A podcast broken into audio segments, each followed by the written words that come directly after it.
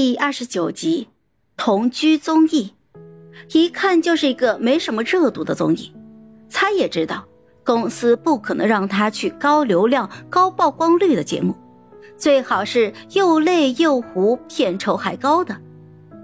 除此之外，节目组在每周六会发布一个剪辑版，就跟普通的综艺形式一样，给那些没时间看直播的观众。盛乔表示了解了，之前不知道要去那么久。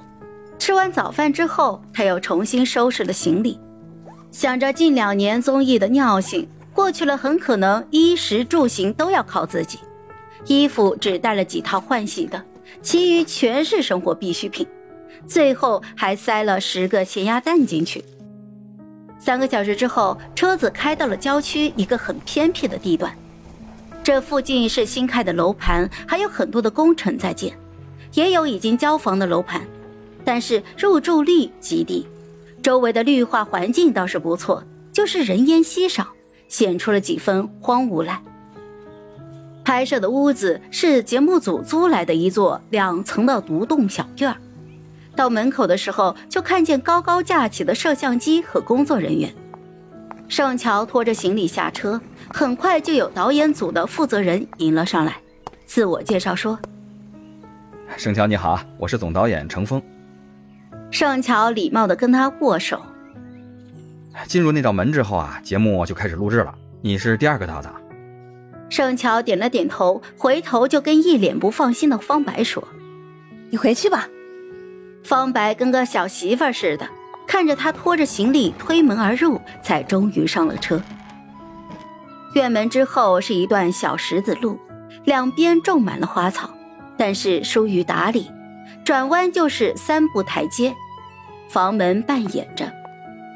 盛乔提着行李推门而入，入目的是宽大的客厅，有个人坐在沙发上喝水。看见盛乔精致的面容上闪过了一抹不可思议，但是马上意识到在直播，又迅速的恢复了表情管理，笑着就站起了身子来。第二个嘉宾是你啊！节目已经开始播出了。刚开始的收视率还是不错的，毕竟各家都想知道嘉宾里有没有自己的 idol。此刻正在猜测第二个嘉宾是谁的观众，看到盛乔走进来都惊呆了，震惊之后纷纷的不淡定了。